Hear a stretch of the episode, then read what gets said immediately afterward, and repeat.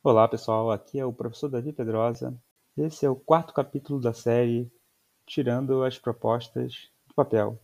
Esse conteúdo é direcionado aos alunos do curso de empreendedorismo, segundo ano do ensino médio, terceiro bimestre.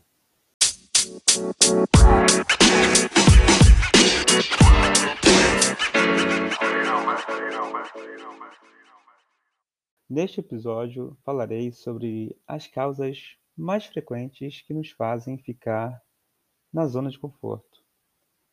Vamos começar com a famosa preguiça. É justamente quando o indivíduo sente cansaço, falta de energia, apatia, desinteresse, culpa, desmotivação ou tudo ao mesmo tempo.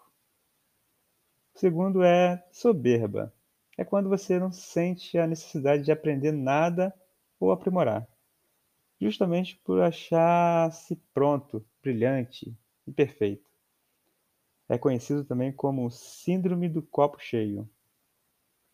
Terceiro é o medo. Quem não tem, né? Medo do desconhecido, dos riscos, das incertezas, do que pode acontecer, de perder o controle, ou do que os outros possam pensar ou falar.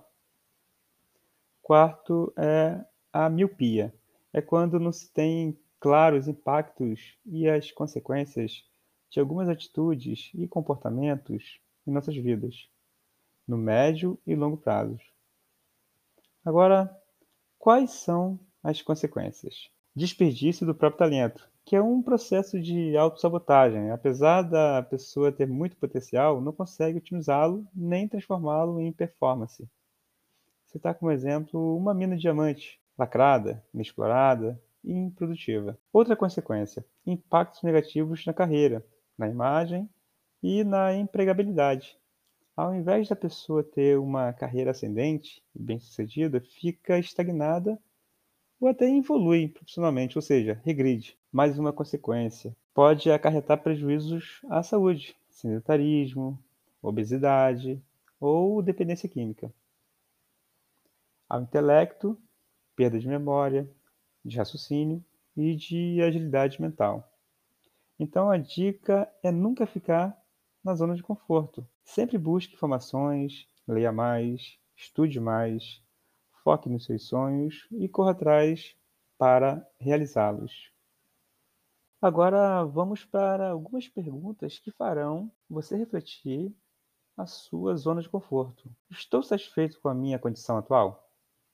Como me posiciono em meu emprego e com minha família, na escola? Quais sonhos deixei de lado ao longo de minha vida e por que fiz isso? Quais são os seus hobbies? Quais habilidades eu desenvolvi até hoje? O que atrapalha meu desempenho? A lista pode variar de acordo com o perfil de cada pessoa, porém, responder essas perguntas com sinceridade é o primeiro passo para sair da sua zona de conforto.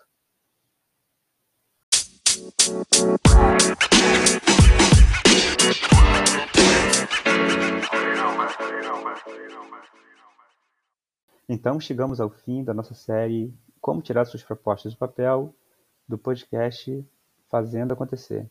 Um grande abraço e até a próxima.